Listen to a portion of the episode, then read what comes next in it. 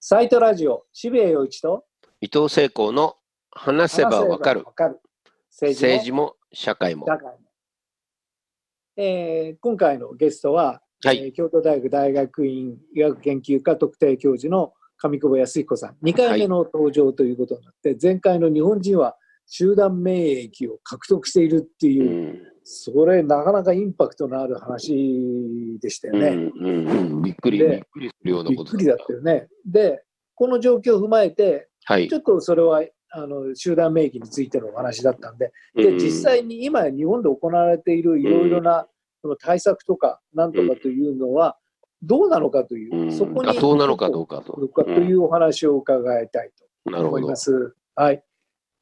2回目ということでお呼びしたいと思います。はい。えっ、と、今日は前回と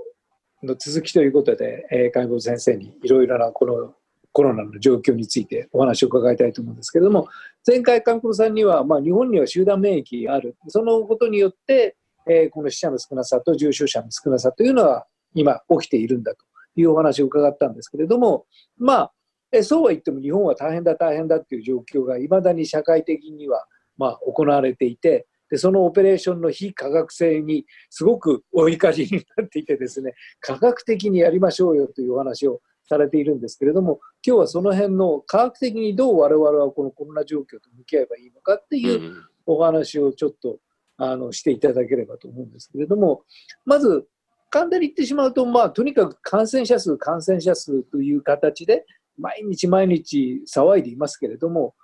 そこではないわけですよね、我々が見なければいけないのは、まあ、一番重要なのは死者だと思うんですけれども、あのその辺のことからお話しいただけますでしょうか。はい、どうも今日はありがとうございます。上久保です。ありがとうございます。よろしくお願いします。よろしくお願いいたします。あえっ、とですね、あのー死者、えっ、と、まあ今あのご覧いただきますとですね、あの重重症とか死亡者の数っていうのが増えてるかどうかということをまず、えーご覧いただきたくて、全然増えてないと思いますね。はい、で、今最後ちょっと一部増えてるところっていうのはね、また後ほどご説明しますけども、まあ少しそれはありますけども、まあ実質上ずっと3月とかね、5月前からの山から考えると、もうずーっともう全くもう水平、ね、水平の感じで直線ね、ということだから増えてないと思いますね。で、しかしまあ、あの非常にこう山がもう一回ね、できてるような形で感染者数っていうのはね、あの、増えてると思いますね。で、これはね、あの、その山、前回のね、3月か5月かの山の時と、実は話がちょっと違いまして、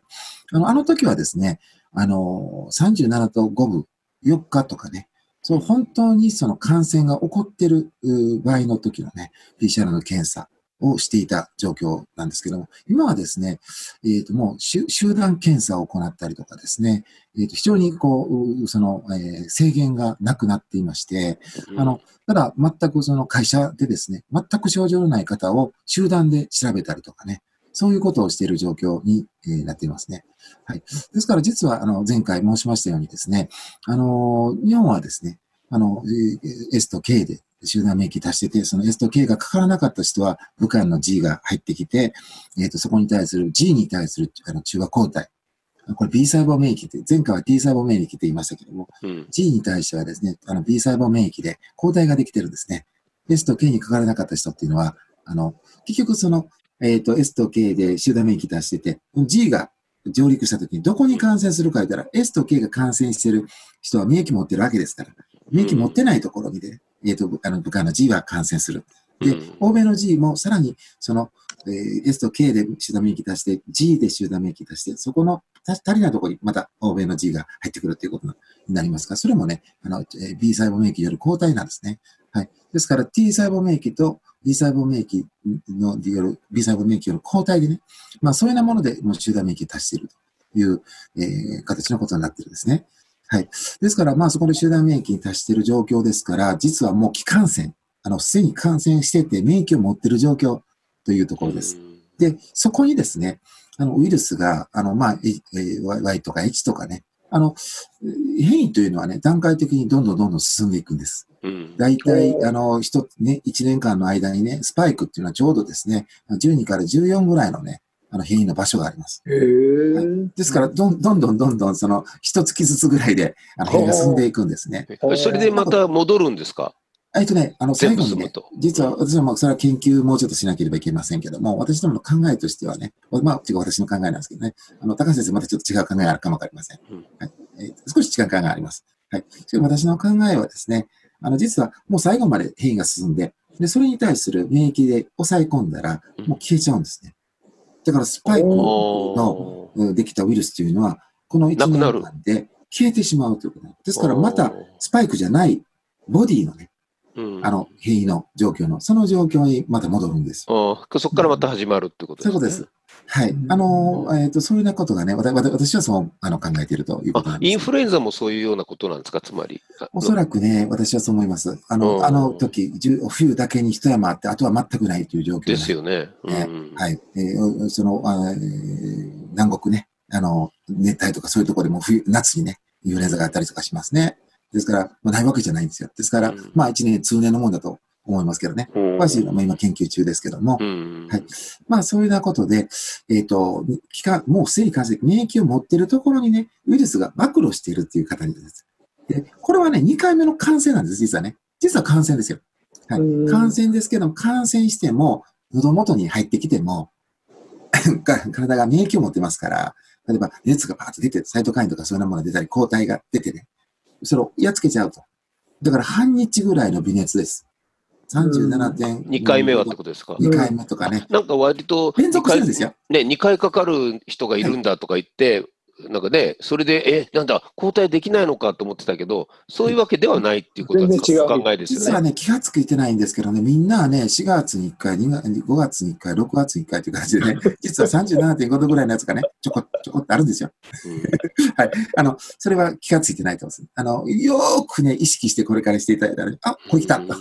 思われると思います。で、そういうようなことでね、塀がこう順番に来てたら、ちょちょっと1回、1回とか2回とか、もうたくさん暴露するところであれば、もうバーっと、結構3、3日4日熱出ることあります。うん家族の中でね、あの、例えば4人の家族がいて、1人、あの、再ば再暴露したと。で、そうすると、もう子供に移り行くっていう感じで、3日4日ぐらいビュッと熱出てることです。ですから、夏風邪っていうのはね、たった1日ね、実は、あの、あれちょっと37.5度、37度ぐらいの微熱があるよね、みたいな感じのね、ことが1日ぐらいで済む時もあれば、家族の中たくさんいて、こう、割と結構楽しく、もうコップもね、歯磨きのコップとかも共通して持ったりすると、それ2 日続いたりします。3日続いたりとかね。もうよ弱いのが、ですから夏風邪、くしゅっと、あ、ちょっと喉痛いかな、みたいな感じのね、うんそういう感じのものがね、1日だけで済む人もいれば、2日、3日となんですよ。しかし、全然きつくないです。全然きつくならないでしょ。あいうのああったと、あると思います。皆さん気がついてると。なんかそういえばそう、そうなるじゃないかと。で、冬のね、やつはね、本当の感染なんで、初感染なんですよ。うんだから、それはね、結構シビアなんです。冬はね、うん結構風邪はね、3日4日、あ、ちょっとしんどいなと。これ本当の風邪なんですよ。ほんで、うんえっ、と、夏にちょこちょこちょこちょこってあるのは、これは再暴露なんです。うんは1ヶ月に一度、もう3月、4月、5月もちょこちょこちょこちょこあるんですよ。はい。あの、気がついてないだけです、みんな。なんかですからそ疲れてねそそうやってだから感染、まあそのまあ、2回目の感染にしろ何にしろ、とにかく今日は200人、明日は300人、今日は400人とかっていうふうに、ああやって大騒ぎしていても、それはそのコロナの本質とは全く関係なく、えはいだからそれでいちいちああをしなければいけない、こうしなければいけないという、そういう、まあ、ないあ。のなんていうか、騒ぎ方っていうのは、およそ非科学的な騒ぎ方で、やっぱりそこを見ていっちゃいけないなだけです。暴露してるだけです。だから半日ほどちょっと、あ気がつかない人もほとんど多いですけど、もう全然気がつかない人ですね。えっと、あと、まうん、あともう一つあの、はい。よく言われるのはそのじゃあその集団免疫ってその、ね、言うんだったらみんな抗体持ってるはずじゃないか。はい。全然抗体やるとなんか1%も出なくてこれじゃ抗体なんかどこにもないじゃないかっていう話があってそれに対して、あの上野さんがおっしゃっているいやいやっていう理屈がまたこれがすごいクリアでいいんでちょっとそれをお話しいただけますかね。そうですね。あの、ご存知のようにね、あの、まあ、えっ、と、私どもは、あの、全部、あの、すでに免疫持ってると、獲得して免疫持ってると言ってますけども、まだこれから、これからなると思ってるましてね。はい。で、あの、そういうような方はね、あの、もともとも、もう免疫とか抗体、あのね、持ってるのに、それをね、ないと考えてるんですよ。だから、非常に高い、高いところの値まで上がってるやつね、それだけを陽性と考えてて、実は全部ね、あの、陰性、あの、下にあるんですけどね、あの、こう抗体を持ってるんですけども、ああ、はい。だからその数数値基準がすごく恣意的、恣意的って言っちゃいけないですね。なあのなんかすごい人為的なものであるから、うん。だからそ100って言えば100だし、10って言えば10で、今、なんか設定がものすごく高いわけなんですね。はい。あのあのね皆さんね、うんかあの、検査、検査キットっていう、検査っていうのは神様が作ってると思われてるんですよ。私ね、検査技術科、あの、検査のね、あの、京大学で検査のね、あの、会に行ってとかね、ずっと5年間もしてきましたけども、だから私は検査のプロや、一応検査のことはよくわかってる人と思っていただけたら ありがたいね。一番よくわかってる人と思っていただいたらいいかなと思うんまですす。けどねあの。検査っていうのはそんなもんですね。人間がね、そういうセット、カットフ値っていうんですけども、陰性と陽性の間のね、線、うんカット値、この、この、かあの線ね、あの、こっから陽性です。こっから陰性です。この線っていうのは人間が神様が決めてるわけじゃなくて人間が決めてるんですね。ですから、こんな高いところの値が、からこれだけ要請ですと思ったら、むちゃくちゃね、あの、高いところにね、設定しちゃうんですよ。だから、あの、みんな、この、そのキットでね、そういう設、そういう設定をされたキットで調べると、全部それ陰性になって、あたり0.6%、0.1%、それは当たり前のことなんです。だからみんな抗体持ってないみたいな話になっちゃうんですよね勘。違いするんですけどね。実は全部気管線パターンですね。きあの、あの、え例えば、伝染性単核球症とかいうのがあるんですけどね、実はね、さっきはね、先にね、IgM と、初感染の場合 IgM っていうのがあの上がるんですよ。で、あの、気管線になっていると IgG っていうのが上がるんです。はい。ですから、まあ、そのね、これちょっと詳しいことは、あの、あれですけど、あの、実はそういうパターンです。気管線パターンですね。気管線パターンですね。はい。ですから、えっ、と、もうすでに感染、気管線パターンっていうことやから、あの、免疫があって、そこに体暴露してるだけっていう状況っていうことはもう分かっています。私はいそれが今、毎日の数字になってるってことなんですね。そうですね。再暴露が気管栓ですから、それは調べたら調べるだけね、ウイルス暴露して調べたら、それはさあのあ調べたら上がるんですよ。1億人集めたらもっともっともっともっともっともっと上がりますね。でもその人、我々は全部あの免疫を持ってますからね。そんなん全然そのあの治療もする必要もないし、えっていうことになりますね。それを数えてるんですね、今ね。台湾とか韓国でひあの感染陽性者が少ないって出てるのとの違いはつまり何なんですか？えっとその数字の問題ですか？え台湾で陽性が少ないですか？はいはいえあのあま、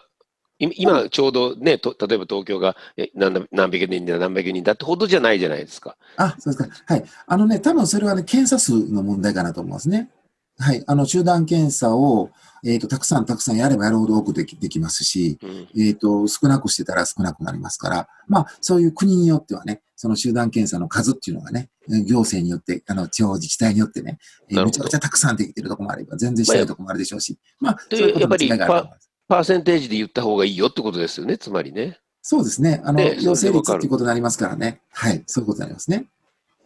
で、あと、まあ、我々はよく言われるのは、その3密状態を避けろと、はいとにかく密にしているとろくなことはないというふうに言われるんですけれども、これも全くナンセンス非科学的だあった密っていうのは全く根拠が、あの、ないとも思いますね。マジですか？ない、ないですね。はい。あのーあの、前は、その1、1メートル離れようとね、ウイルスっていうのはそんなもんじゃなくて、実は、あの、まあ、ウイルスがね、あの、ピンポン玉ぐらいのね、卓球のピンポン玉ぐらいで口に加えてると考えていただいて、それだったらね、例えばパッと離した時にね、30センチやったら届くけど、50センチやったら届きません。それはあるかもわかりません。うんはい。これもいつも例えるんですけどね。はい。それはあるかもわかりませんけども、ウイルスって実はね、あの、どんなものかっていうとね、手術の時とかね、いいい消イソジンで消毒して手術しますけどね。はい。これってね、ウイルスってもうその場あたりいっぱいいますからね。もうこんなちっちゃい20ナノメートルぐらいですよ。むっちゃくちゃちっちゃいんですよ。マイナス10何兆、13兆とかもそんな世界ですね。むちゃくちゃ小さいですね。だからまあ、ありとあらゆるとこ行ってるんです。だから人間ピンポン玉ぐらいと思ってね、ピンポン玉やったらね、見えるじゃないですか。うんだから、ほうきで吐いたら清潔にしたらね、それで済むと思ってる、思ってるかもわからないけど、そんなんじゃ全然ないんですよ。ウイルスっていうのは私も実験でね、あの、クリーンベンチっていうところに入れてややりますけどね、ウィンウィンウィンドウカーテンみたいなの、カーテンある、カーテンなんですね、あるんですよ。で、そこポッと出したら、下、翌朝、もうカビだらけなんですよ。もう、ウイルスってそんなものなんです。ですから、もうそんななんかね、あの、やれるもんじゃないんですよ。で、換気とかでね、ピタってこう、唾とかいうのいうのとか、直線的に飛んでいきましてね、もう唾がこう、換気したらとか飛ん、横に飛んでいくとかね、あの、く窓の外に出ていくとか、そんなないんです、全然。ですから、3密なんていうのはね、もうその横、えっ、と、レストランとかで一つ横開けてくださいとか言ってますけどね、もうあたり一面、机の上とかにもあ喋ってたらね、ウイルスいっぱいあるんですからね。はい。ほんで、それとまた、例えば、その、えーどっかの会場でね、コンサート会場で一つずつ開け、開けて、あの、やりましょうと。それから、よく考えていただきますとね、あの、そこから出るときとかでもね、押し合いへし合いになりますよね、別にね。いや、別にさ、ずっと永久にね、1メートル開けて、ずっと出る、できるなんてことはないですよね。電車の中にも、まあ一応今ももうこの頃多くなったりしますよね。はい。そんなもん絶対に1メートルずつ開けてなんてね、そんなことしてることができるわけなくて、もうあたり一面あるんです。で、例えば、えっ、と、えーコンビニでね、お金を払う、払いますと。でもお金にウイルスついてるんですよね。もうさ、当たりもうこれみんな知ってる話ですよ、こんなの。うんウイルスつくでしょって話。だから別にこのカーテンしてたって、その、お金を引き受け取って、その手にウイルスついたらつくするんですね。だからもうそんななんかそういうもんじゃないんですよ。なんかそういう、あの、かあのね、透明なあのカーテンしたから 大丈夫ですとかね。まあそ、ウイルスっていうのはそんなもんで全くなくて、これね、本当分かってるはずなんですよ、本質的には人間。うんでも世界中が分かってないんです。そうソーシャルディスタンスで言ってるんです。ね、ですから、い。まあ、あのソーシャルディスタンスっていかにもウイルスを恐れているようなことを言ってますけれども、実はウイルスを舐めていて、はい。離れりゃかかんないだろうっていう考え方なわけで、本当はもっと怖くて、離れててもかかるんだよと。でもそういうことですね。離れててもかかるっていうのは、まあ、なかなか飲み込みにくいわけですよ。つまり、うん。お前らみんなかかるんだよっていう、ある意味怖い話でもあるわけで、そうですね。いやいや、離れてりゃかかんないよって言われた方が、なんか安心するじゃないですか。うんそうするとやっぱり人間はそのその全然非科学的な論理に。どうしても引っ張られてしまってマスクをしてそうですね。1メートル離れるとウイルスにはかかんない。これぐらい俺は恐れていくんだ、はい。でも専門家から見るとそんなにウイルスを舐めてた態度でダメでしょ？みたいな。そうですね。いうことあのね、になっちゃう咳したらね、パーンと2メートルとか3メートル飛ぶんですよ。それ1メートルでその、やったらそれで全部抑えきれそんなもんじゃ全然なくて、うん。あのね、ロックダウンはちょっと違いますね。あの、例えば、あるニューヨークが完全ロックダウンしますね。ちょっとやっぱ遅らせることできます。数うん数週間。全体がじっくゆゆじっくりゆっくりかかっていくということはできるんですよ。だけど、絶対にね、あの、そんなことぐらいの程度なんですよ。あの、絶対に、あの、例えば、ご飯食べに行く行くのは、まあ、ロックダウンというかしないかもわかりませんけどね。でなんか買いに行くと、一週間以下だけ買いに行っていいとかね。まあ、そうなんです。その唾とかもついてるんですよ、ものに。ねだからもうそのウイルスをね、舐めたらいけなくて、絶対にね、絶対にかかるんです。なるほど。それはうがいをしてても手を洗ってもってことなんですか？そうですね。ウイルスうがいしてて、コップ、コップぐーっと水で洗ってても、そうウイルス取れませんからね。こう、あたり一面、そう、机の上に行くとウイルスありありますからね。なるほど。だからもうそんなん、あの、できないんですよ。で、マスクも面白いことにね、マスマスクもこう、顎をマスクして、またはやってみてっていうことだと、これってこう、うあの、マスクの周りにウイルスいっぱいついてるんです。もうま街中ね、もう何十分か歩いて、やって、こう近づいて、パッと席ポンとされたら、もう、もう、なって。ほんで、もう顔にもウイルスついてるし、だからマスクして、もう一回こうやって使い、何回も何回も使って、こうね、あの、まあ、僕私も一週間も二週間も使いますけどね、マスクせなしゃあないからしてますけどね、レストランで怒られてたから。だからそうしてますけど、あの、そう、もうウイルスついてるんですよね。いっぱいね。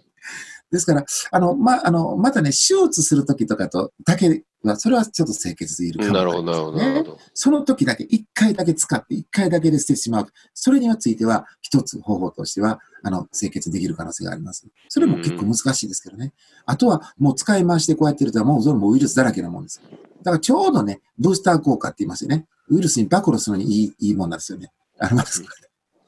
だから逆にかかりやすくしているという、そういううん恐ろしい。まあ、それはもう、こんなんウイルス、かマスクをね、この机の上置いただけでもうマスク、もうウイルスだ、カビ、え細菌だらけですよ。こんなんよくご存知、舐めませんでしょ？か机、舐めないですよね。はい。あの、机って、そうだ、もう、こんなん、傷口、机につけたら、あばい菌入りますよね。もう、そんな、そういうもんで、そんなマスクそこに置いたら、もういっぱいついてますもん。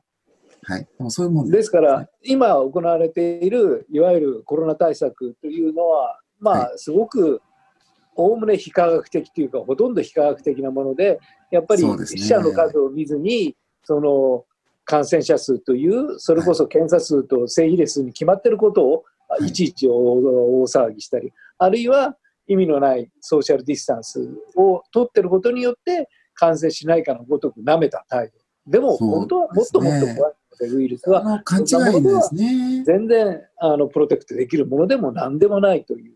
で、やっぱりそういうことを知って、しかも、でもそれぐらい怖いものであるにもかかわらず、日本人は最も強力な感染症対策である集団免疫を獲得しているんであるんであるならば、まあ、その今の状況をちゃんとしっかり、まあ、その、なんて踏まえて、ちゃんとした経済活動をやって、それこそ、それこそ、そのなんか、ウイルス、コロナ以外でたくさんの人が死んだり、たくさんの人が疲弊したりしているような状況を、ね。やっぱり変えなくちゃいけないし、それこそ、もう全部ね私の病院がそれこそコロナによって本当に病気に対して立ち向かえない状況が生まれてしまっているっていう甚だ盗作したことが起きているっていうそういう状況は変えないといけないですよね。そうですね超過死亡って言い言いましてね、はい増えてむしろ増えちゃってますね。あの、うんあのもうみんなかからなくなっちゃって、例えば怖いからって言って自分手術受けなきゃいけないのに、それを受けなかったりとかして、病院に行かなくなっちゃうんですよね。病院行かなくて反対反対に超過死亡増えてる状況です、日本はね。はい。うんですからもう、こんなね、その、ソーシャルディスタンスとか、でも世界中のことですけどね、はい、こう3密とかいうのはね、有史以来こんなことしたことがないですよ。はい。もう歴史上こんなことしたことがないと思います。行動変容なんてしたことがないと思います。なんかしたんでしょうかね。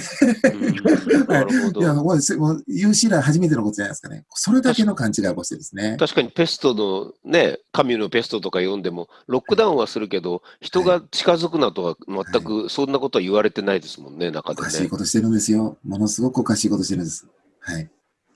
だから本当に今起きているすごく誤作動、非科学的な誤作動というのは本当に怖いことで、はいや。っぱり、まあ、あの本当に、えー、上久さんみたいなクリアなロジックっていうのをきっちり示していかなければいけないんですけれども、でも、まあ、例えば僕らはその、ね、あの一生懸命情報を見て上久さんの発言すごいと思ったんですけれども、しっかりこういう状況を変えるべく記者会見をなさっているんですけれども、それは大きなやっぱり報道につながらないですよね。それはすごく苛立たしい思いをされてるんじゃないのかなと思うんですが、どうなんでしょうか？そうですね。あの、やはりね、あの、何かそういうことであったらまずいと思ってる人たちがいるんじゃないかと思いますね。私どもの意見が通るとね、あの、うんまずいと思って嫌な人、嫌な人がいるかもわかりませんね。はい。それも誰とは言いませんけど、まあ、例えば、あのどういうことですか？検査も、あの、何でもそうですけどね、薬もね、まあ、こういうことが、あの、ずっとこういう病気が続かないとね、そういう検査も、薬もね、あの、使う必要がなくなっちゃいますね。で、私どもは、そんなんする必要がないって言ってますから、PCR 検査する必要もないと言ってるし、あの、ワクチンも実は必要もないと言ってますね。はい。ですから、まあ、あの、マスクも当然した必要がないと実際言ってますね。はい。ですから、全然こういうようなことはもう、何も起こらないって言ってるわけですから、えっ、と、そういうことが、おあの、なると、え困ると思ってる方おられるかもわかりませんね。はい。まあ、あのそうん上久さんの発言ですごく面白かったのは、あの安倍総理にこのお話をなさったんですよね。で安倍総理は結構ちゃんと聞かれていたんですよね。と思いますけどね。あの、ねまあう、んそれはね、一つは、あの、まあ、政府が、えーし専門家の方をね、えっ、と、まあ、あの、集めて、あの、なさってますから、専私はその専門家の会議に入っていませんからね、その専門家会議のご意見をお聞きになる必要がね、あるんじゃないかと、あの、思いますね。はい。ですから、あの困ってられたと思いますね。インタビュアーの方に、あの上子さんが安倍総理はどういうあの反応をされましたかって言われたときに、上子さんが困ったなっていう感じだったって、すっごい面白くて、本当にそうだったと思うんですね。安倍総理はこういうお話を聞いて、きっと困ったな、俺って思ったんじゃないかな。そうですよね。だから、なかなか私はね、やっぱ専門家としては受け継がれてられなかったっていうところがありますしね、まあ、専門家の方がね、そういう人おっしゃるとですね、まあ、それ言うこと聞くしかないっていうことがあるから困られてたと思いますけどね。だから、い。まあ簡単に言って政府は全部、その